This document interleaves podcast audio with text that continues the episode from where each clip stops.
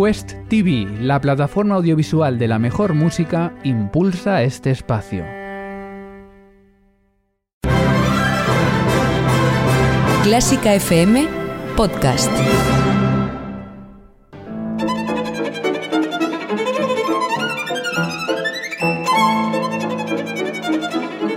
Hoy toca con Carlos Iribarren.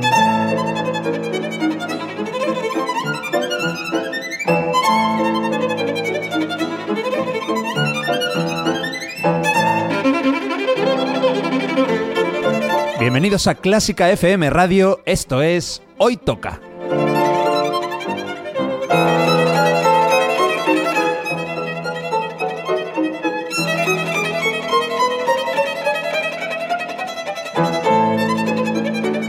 Vamos a escuchar música de calidad, de primera categoría. Algunas piezas son conocidas, otras no tanto, pero todas tienen algo en común. A mí me encantan. Espero que disfrutéis escuchándolo tanto como nosotros haciéndolo.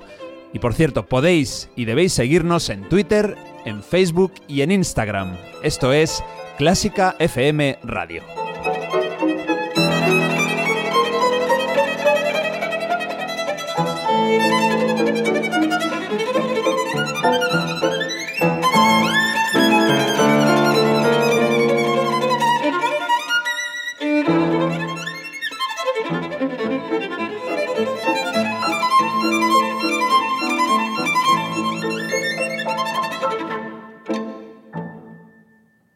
Quest TV da un paso hacia el mundo de la música clásica. Este espacio único de conciertos y documentales, cofundado por Quincy Jones, está dedicado a eliminar las barreras que nos separan de la mejor música. Con un gran y escogido catálogo de increíbles interpretaciones de jazz, funk, soul, hip hop, rock, música electrónica o sonidos del mundo, desde África hasta la India, la música clásica es la última en añadirse a este rico universo musical. Quest TV para conectar con la misión global de poner toda la música en un mismo escenario. Quest TV, donde se encuentra la gran música. Hoy toca un libro muy interesante, repleto de historias llenas de imaginación y que ha inspirado miles de obras de arte y, por supuesto, grandes joyas de la música clásica. Hoy tocan escrituras sagradas, hoy toca la Biblia.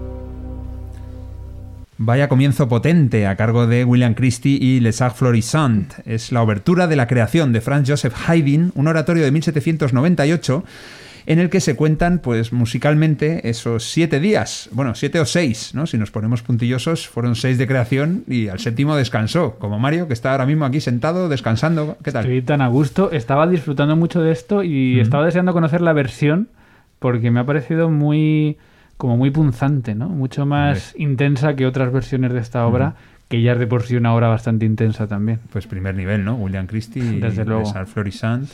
Muy buena. Yo no sé si nuestro invitado ha visto esta obra igual con otra versión. Nacho Maroto, ¿cómo estás? Hola, ¿qué tal? Eh, encantado de estar aquí. Bueno, ¿has, has Sí. disfrutado de la creación así en directo en algún sitio? Sí, tuve la oportunidad de, de escucharla dirigida por, por René Jacobs en, en, eh, en el, en la Académie für Alte Musik Berlin, en, en Sí, Berlín. Donde sea. Y- donde sea de Berlín, sí. No, maravillosa, es una obra maravillosa. Y, de hecho, para Haydn fue...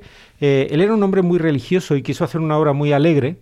Y, y para él yo creo que fue muy especial porque el libreto se lo entregaron en una visita a Londres, eh, em, que estaba entre las cosas de Händel. Händel ya había muerto. Sí. Y yo creo que fue muy especial para él poder tomar ese libreto y hacer él la, la- la creación. Bueno, dos compositores que no habían nacido allí, ¿no? En, sino Efectivamente, respectivamente. Händel en Alemania, Haydn en, en Austria, pero que triunfaron ambos en Inglaterra, ¿no? Donde Händel estuvo allí muchísimos años, ¿no? Viviendo. Sí, Händel fue su, su- el sitio donde realmente eh, desplegó toda su obra.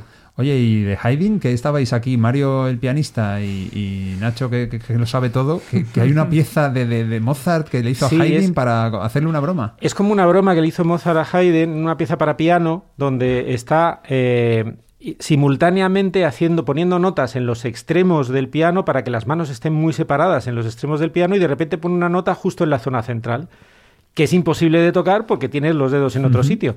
Y estaba pensado para tocarlo con la nariz.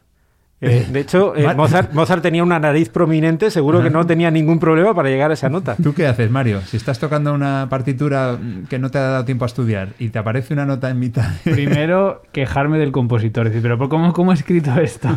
Y segundo, mm, pensar que ha sido un error seguramente. Pero bueno, lo- de la nariz sería lo último que se me habría ocurrido. Es lo último que harías, ¿no? Pues Sí. era la respuesta correcta. Sí. Bueno, vamos a hablar de la Biblia, vamos a escuchar música relacionada con la Biblia. Nacho, que bueno, que he dicho yo, ¿no? Que un libro muy interesante, pero que es mucho más. Es mucho más, Es, es- como el libro, el libro. Es el libro más leído de la historia, sin duda. Eh, de hecho, bueno, está traducido, me parece que en 2020 llegaron a 700 lenguas, a 700 idiomas. ¿Hay tantos idiomas en el mundo? Pues parece que sí. Porque de hecho, hay ciento, no sé si son 192 países, me parece. Pues 700 lenguas. eh, Bueno, en, en- claro. en- en España no tocamos a una lengua, No, así no. que si, si uno mira por ahí, sí, Claro. pero en- y de hecho fue ha sido una progresión muy fuerte porque en, el- en los años 90 estaban todavía como en, tres- en la mitad, como en 351 Ujú. y, y en 2013 llegaron a 600 lenguas. Ahora mismo lo pueden leer en su lengua materna 5.600 millones de personas más. o Madre menos. mía. En fin, que estamos hablando del libro, ¿no? Directamente. Igual estaría- el Quijote seguro que sería otro de los, de los destacados. Y vamos a escuchar música relacionada con la Biblia. Hemos empezado por el principio, por esa creación. Y que también es el principio de la Biblia, ¿no? De alguna manera. Y ahora vamos a irnos a Sansón. Nos vamos a contar ahora lo que pasó con Sansón. Bueno, seguro que Nacho tiene algo interesante. Pero vamos a escuchar un aria fabulosa para soprano. En este caso, Martina Arroyo. Es una eh, soprano afroamericana de Harlem, nacida en 1937. La acompaña la orquesta Bach de Múnich, dirigidos por Karl Richter. Y lo que vamos a escuchar de Sansón, ese uno de los fabulosos oratorios de Händel, es este To Fleeting Pleasures, Pleasures, sorry, To Fleeting Pleasures. I'm so sorry. Señores, abróchense los cinturones de seguridad, please. Please proceed through gate number D54. To Fleeting Pleasures, make your court, que significa algo así como de placeres fugaces, haz tu corte.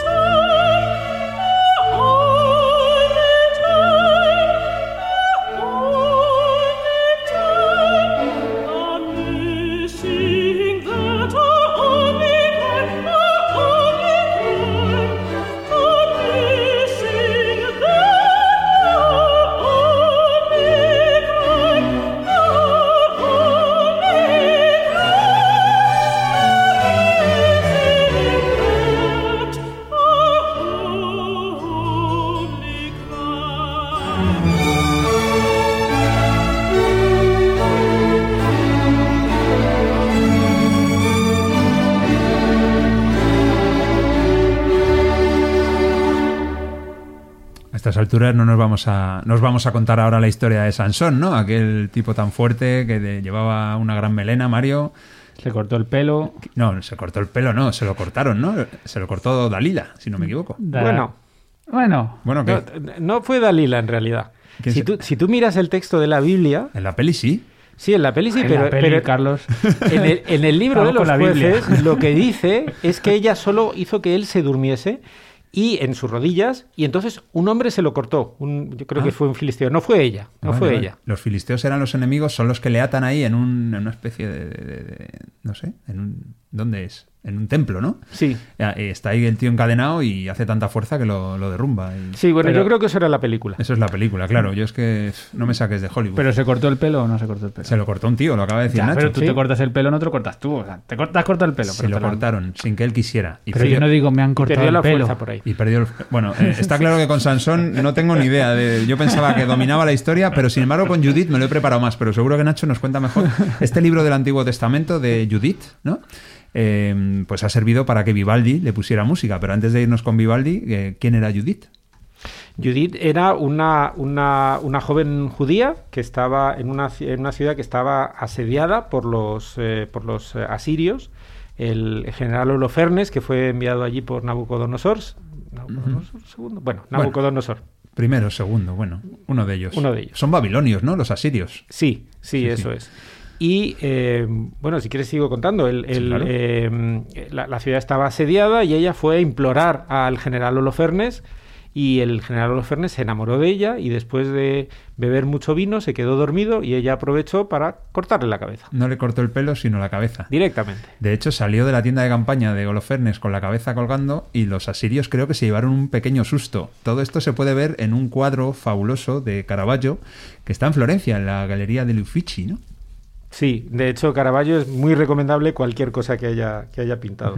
Y esta obra a mí me, a, mí me gusta mucho. La de, la del- es un, eh, Vivaldi tiene pocos oratorios, tiene más óperas, pero aún así las óperas de Vivaldi se, se tardó mucho tiempo en redescubrirlas. Esto gracias precisamente a Rinaldo Alessandrini, a, a Fabio Biondi, a todos Sí. estos, eh, rescataron un poco esas, esas obras.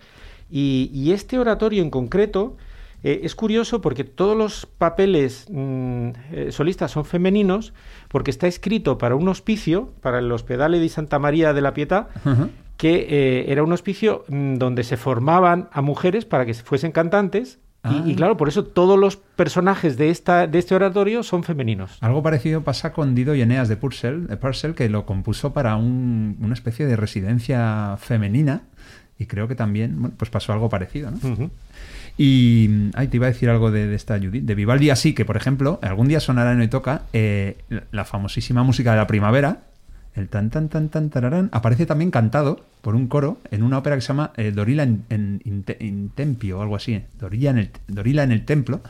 Y es del alba al susurrar. tiriri, Ah, tiriri. pues Así que mira, tiene, no lo sabía. tiene una letra y es chulísima y algún día lo escucharemos. Bueno, pues vamos a centrarnos en Judith Triunfante, que es el nombre del completo del oratorio de Vivaldi. Es de 1716. Vamos a escuchar a la mezzo soprano Marina Comparato, acompañada por la Academia Montis Regis, dirigidos por Alessandro De Marchi, interpretar este Osservi Volate.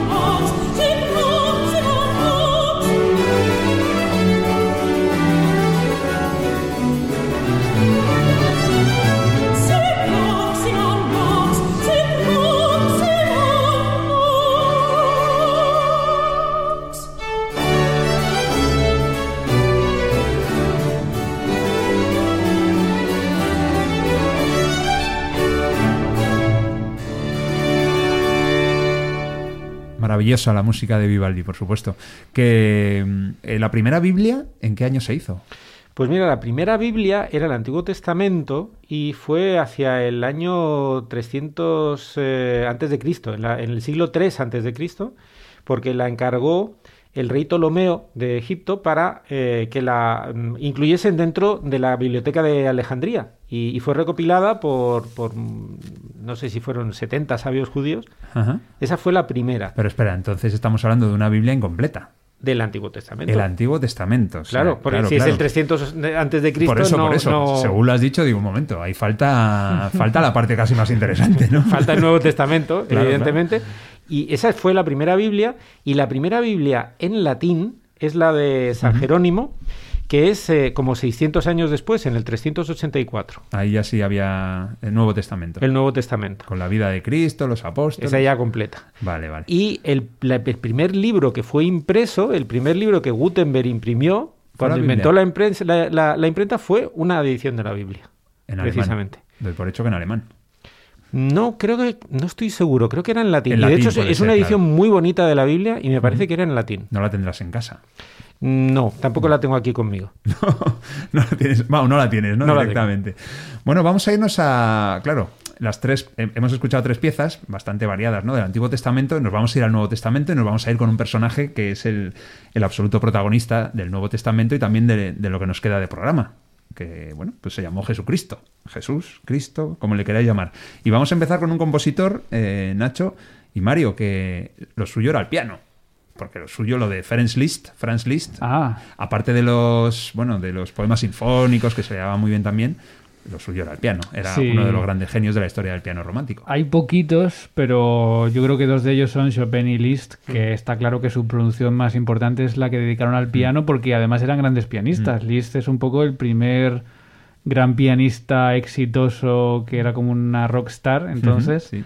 Que causaba sensación y que atraía a todos y a todas, y bueno, pues por eso escribió tanto para piano también, con tanta calidad. Chopin todavía yo creo que era más más piano piano solo Chopin tiene Eh, menos, menos de otras cosas. sí, Eh, porque Liszt sí los poemas sinfónicos Tiene dos sinfonías. eh, No tiene que yo sepa mucha música de cámara o ninguna, Franz Liszt, pero, pero bueno, sí que para piano tiene muchísimo. máquina esas rapsodias Sí. húngaras no sé si son Sí. 20 me parecen algunas Eh, sí, algunas son fabulosas eh, algunas muy conocidas, de hecho. Bueno, lo que vamos a escuchar ahora está fuera de su territorio habitual y es un oratorio. Tiene tres partes, su oratorio Cristo, y son oratorio de Navidad tras la Epifanía y Pasión y Resurrección. Fue elogiado por Wagner y tiene un tono intimista, Nacho. No es, después del barroco y el clasicismo, que iban ahí un poquito más a lo grande, yo creo en general la música clásica romántica, la música sacra, digamos, tendía más al intimismo que, al, que a la exuberancia. Bueno, aquí lo que ocurre es que Liszt le da mucho más protagonismo a la orquesta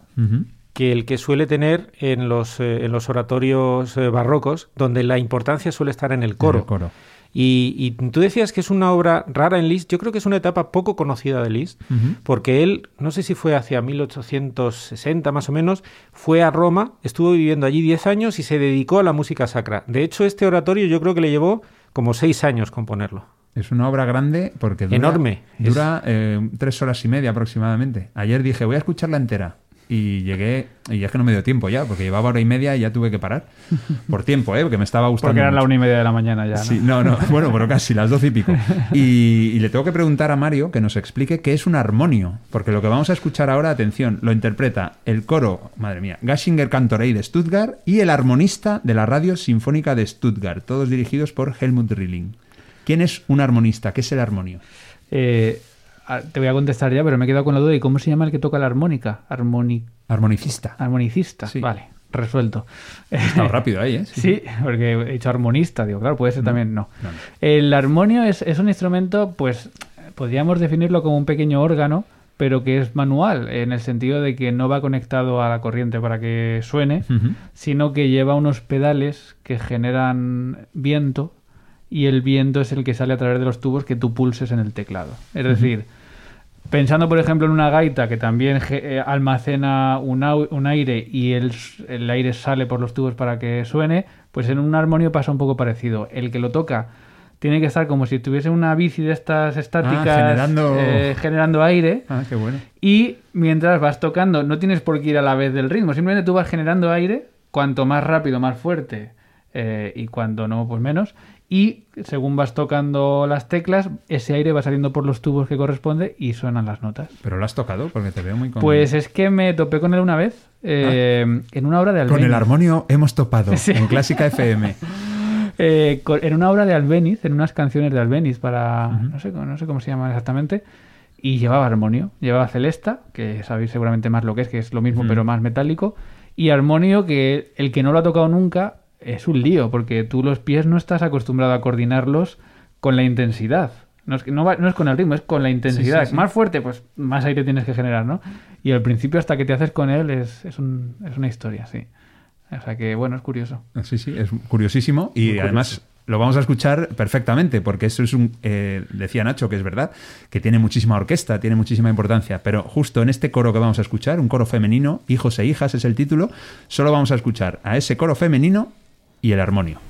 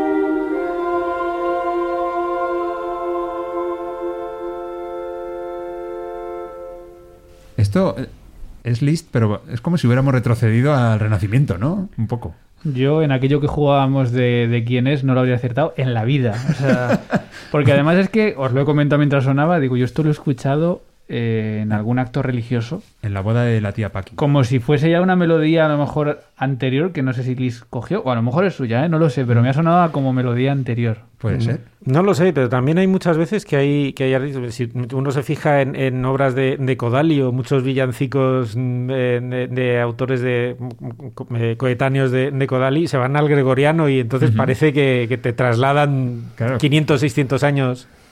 Antes y no, y es música compuesta en el siglo XX, ¿no? sí. Tranquilamente. Bueno, nos quedamos con ese interrogante. ¿Esto es de Liszt o no es de Liszt? Desde Por luego cierto- aparece en el oratorio Crist- Cristo de Franz Por cierto, la obra de Liszt religiosa es muy interesante. ¿eh? Tiene también para piano eh, las armonías poéticas y religiosas, que es un libro muy distinto a todo lo que conocemos de él.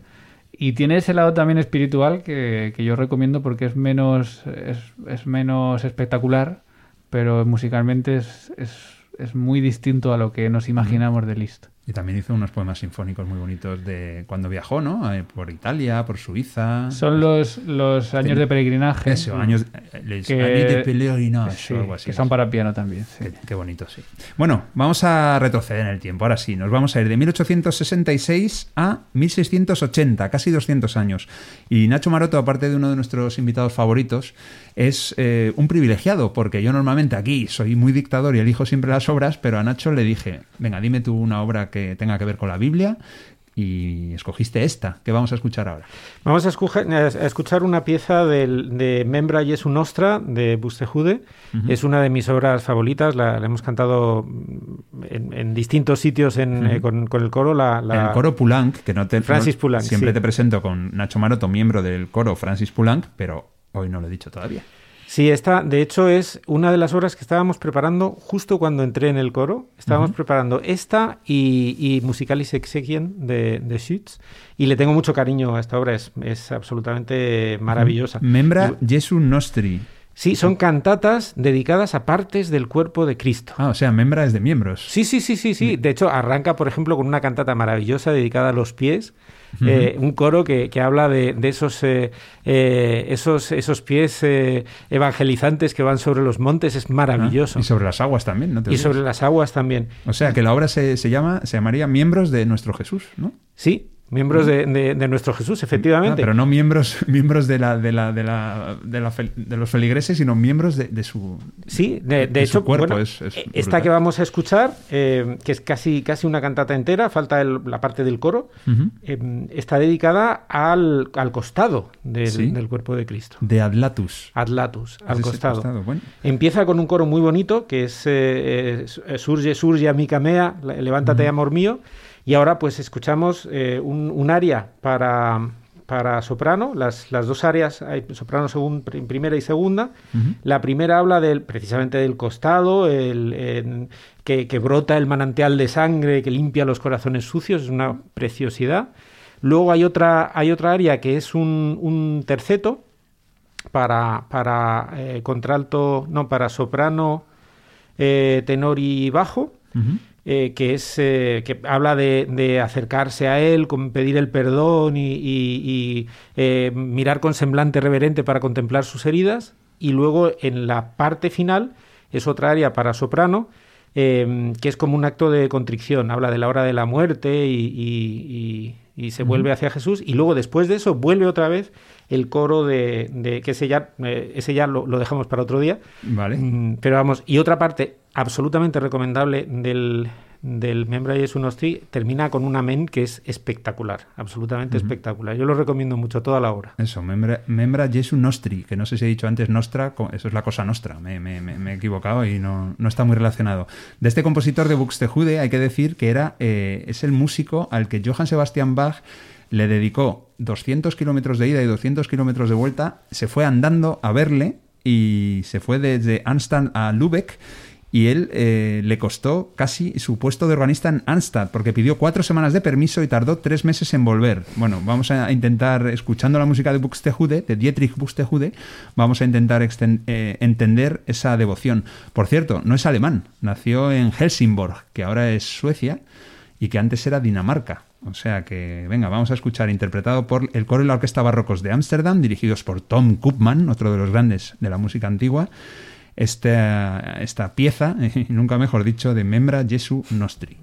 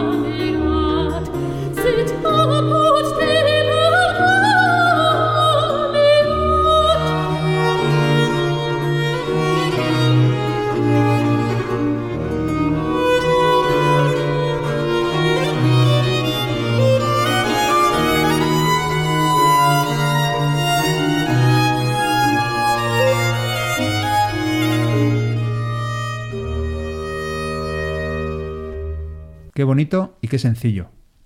¿No? Es una obra sencilla, me decías, Nacho.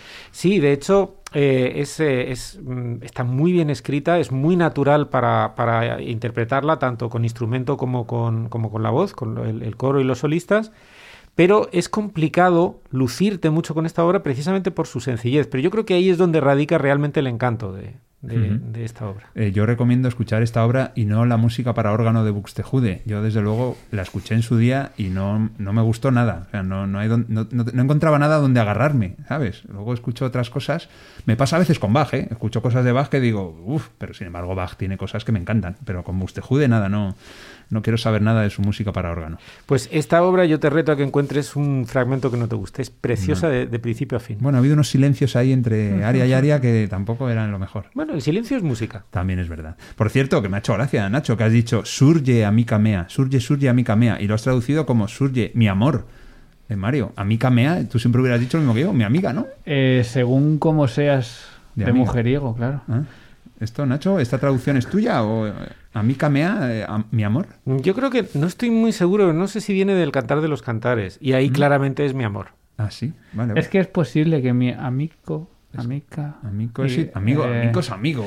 No lo sé. Nacho, si vas por ahí a tus amicas diciéndoles amor mío, no sé, igual triunfas, No, no. ¿eh? Pero igual Hay- estás arriesgando. Hay todo tipo de amigos. También es verdad. Eh, ahí lo has dejado intrigante. Bueno, nos tenemos que ir, pero nos vamos a ir con algo que no es intrigante. Es algo que es eh, un éxito seguro. Esto os va a gustar si lo conocéis, si no lo conocéis. Y esto me lo recomendó Nacho, pero aquí tuve que contraatacar. Le dije, es que esto ya estaba preparado para sonar, porque es otra maravilla también relacionada con Cristo, en este caso pues de la parte más dura, al menos en teoría, que es la pasión. De la pasión según San Juan, que fue la primera de las cuatro pasiones de Bach, eh, una obra que se estrenó en 1724, pero la versión definitiva llegó 16 años después, en 1740. Vamos a escuchar algo que es fabuloso. Es el Ruth Vol, un coro, ¿no, Nacho? Un coro es el pen- la penúltima pieza de la Pasión según San Juan. Luego viene otro coro, que es mucho más coral eh, para que canten los feligreses. Esta es un poquito más para, para el propio, para el propio coro de la iglesia. Yo he tenido mucha suerte porque he podido interpretar esta obra tanto de tenor como de bajo con, con- con mi coro. Y, y a mí es que me parece una de las obras más bonitas, de- probablemente de las que haya interpretado, la más bonita. De Vale. hecho, si, si tú la escuchas, mm, suena exactamente a lo que es. Vale, pero es que ahora viene la diferencia entre tú y yo. Y es que a mí esto me parece maravilloso. Cada vez que lo escucho me, me emociono mucho y no tengo ni idea de lo que están diciendo. Nunca me he parado a, a leer la traducción y no sé ni qué es root ball. Y sin embargo tú eh, la disfrutas, aparte porque la has cantado, porque sabes lo que es y sabes lo que nos está contando. Está, está, el coro está cantando una nana al cadáver de Jesús. Está diciendo, eh, descansad, sagrados despojos, que ya no lloraré más. Descansad y dadme también a mí el descanso. Eso es lo que están repitiendo prácticamente todo el rato. Y luego hay un estribillo en el que habla de una tumba, la tumba que os ha sido destinada, ya no, ya no encierra ninguna pena, eh, porque me abre a mí el cielo y me cierra el infierno. Se me pone la carne de gallina solo de acordarme. Es verdad. Root ball sería la Ruth? Ball es descansad. Descansad, pues mira, menos mal que ha venido Nacho, porque si no yo hubiera dicho, bueno, Ruth Ball, descansad, dedicado a Cristo y tal, y lo hubiera dejado ahí, pero Sí, sí, es gracias a que Ruth estás Ball, tú, Eso es. lo has Ruth- explicado muy bien y, y lo van a, los oyentes lo van a disfrutar más, y yo también, evidentemente, a partir de ahora, porque sé de lo, de lo que... Y, al escucharlo, es que una nana cantada a un cadáver no puede sonar de otra manera. Tiene que ser eso. Pues nada, nos despedimos con algo tan, en fin, tan... Especial. Especial, vamos a dejarlo ahí, sí, porque si no me salían adjetivos más tétricos.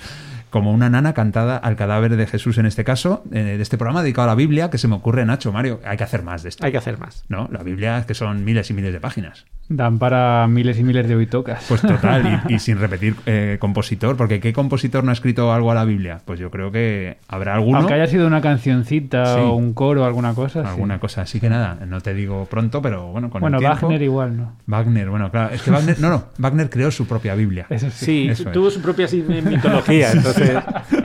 y no se andaba con nanas, ¿eh? No, era las "Toma, justas". Con este martillo te corto la cabeza y ya está. Bueno, vamos a despedirnos con esta maravilla. Por cierto, los intérpretes. El coro es el, de New, el del New College de Oxford, la orquesta es la Collegium Novum de Zurich, en Suiza, y el director, que tiene nombre de personaje gracioso, no sé, de Edward Higginbottom. Ah, señor Higginbottom. Algo así me parece a mí. Pues nada, Nacho, un placer. Como siempre. Igualmente, encantado de, de estar aquí otra vez con vosotros. Nacho Maroto, miembro del coro Francis Poulenc. Ahora sí que te voy a despedir como, como se debe. Muchísimas gracias. Como Dios y Cristo y el Espíritu Santo mandan. Eh, eh, Mario, hasta pronto. Root Ball. Ruth Ball, Descansad. descansa. Eso es, descansad mientras escucháis la mejor música del mundo, la que compuso Johann Sebastian Bach y estrenó en 1724. ¡Qué maravilla! Ruth Ball, la pasión según San Juan. Hasta el próximo, hoy toca.